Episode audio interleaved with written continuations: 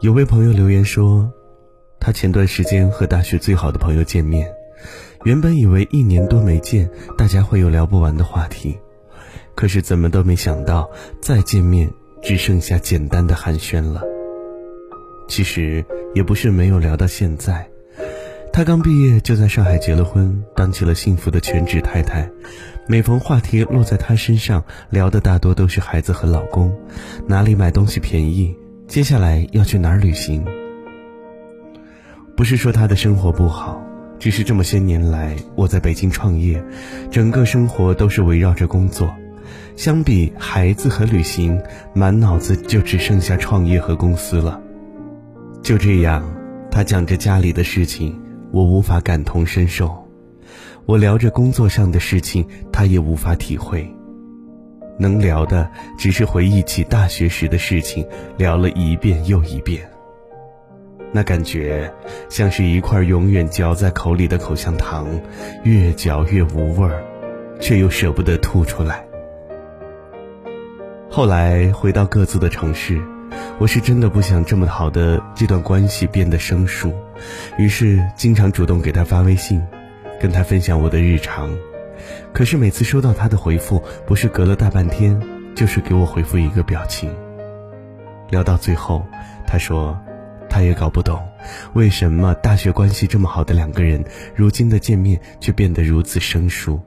他问我，到底还有没有什么办法能挽回这份友情？我没有给他确切的回复，而是给他发了一幅南东尼的漫画。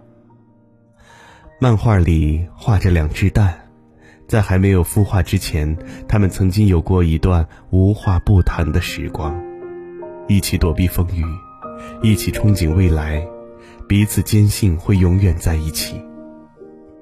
可是，在三个月孵化之后，它们分别孵化成了鳄鱼和小鸟，虽然感情依旧。但走着走着，却感到彼此的不同。鳄鱼喜欢吃肉，小鸟却喜欢吃虫，它们吃不到一块儿去，而它们的生活方式也开始迥然不同。鳄鱼每天生活在水里，可小鸟却天生不善水性。后来，他们更是聊不到一块儿去，他们开始渐行渐远。他们终于和平分开。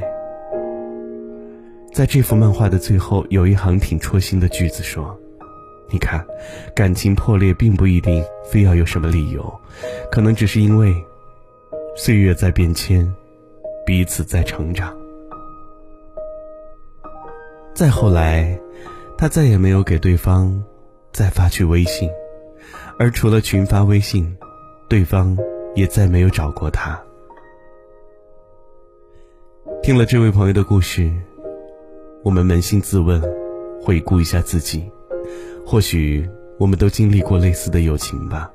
随着岁月变迁，时间更替，我们都开始拥抱新生活，看待世界的眼光和光怪陆离的想法都开始不再相同。那位曾经以为能一直走下去的好友，从当初的无话不谈，到后来的无话可说。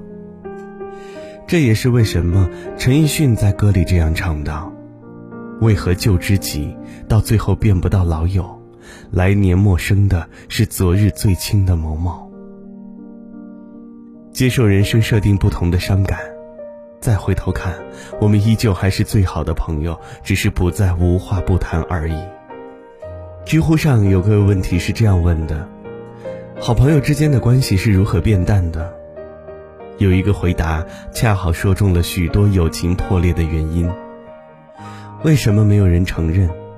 是社会资源、地位、见识差距变大，你的苦闷他无法理解，他的彷徨在你而言是变相的炫耀。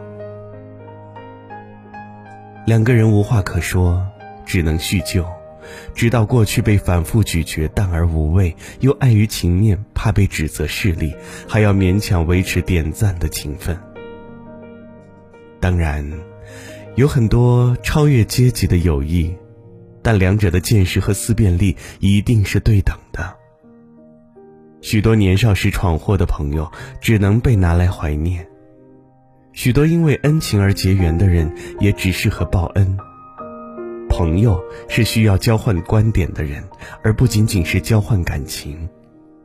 我越来越觉得，要从同路者当中寻找朋友，而不是硬拽着朋友一道上路。到了分岔口，温柔道别就好。过年时发一句“新年快乐”，也好过两个人口不对心的把酒话桑麻。无论是爱情还是友情。一段健康的关系是无需费力讨好的。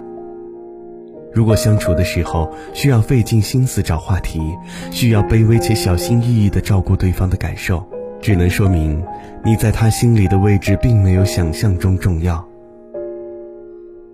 有一位作家曾经这样说过：“真正好的感情就是不费力，不需要刻意讨好、努力经营，两个人已是顺其自然的舒服。”如果一段感情，一个人得让你耗费巨大的精力来取悦，这已注定不是能陪你到最后的缘分了。大多卑微的讨好换不回如初的感情，真正好的关系都是从来无需刻意的维系的，而那些需要费力讨好的关系，就让它算了吧。毕竟人生短暂数十载。无论是爱情还是友情的相处，最重要的都是相处不累，不是吗？不得不在人的门口，慢慢的学会平静的接受。我以为好不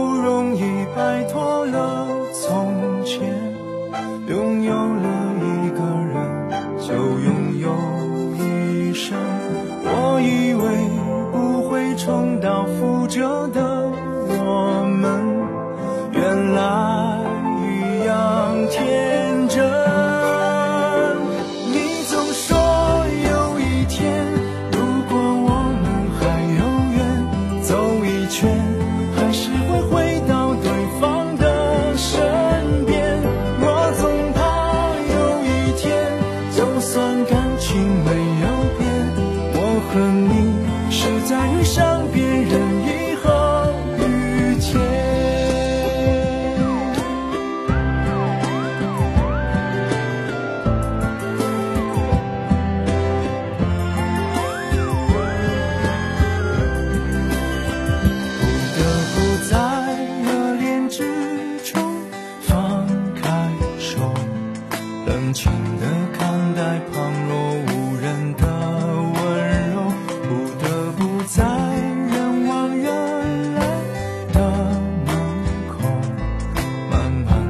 学会平静的接受。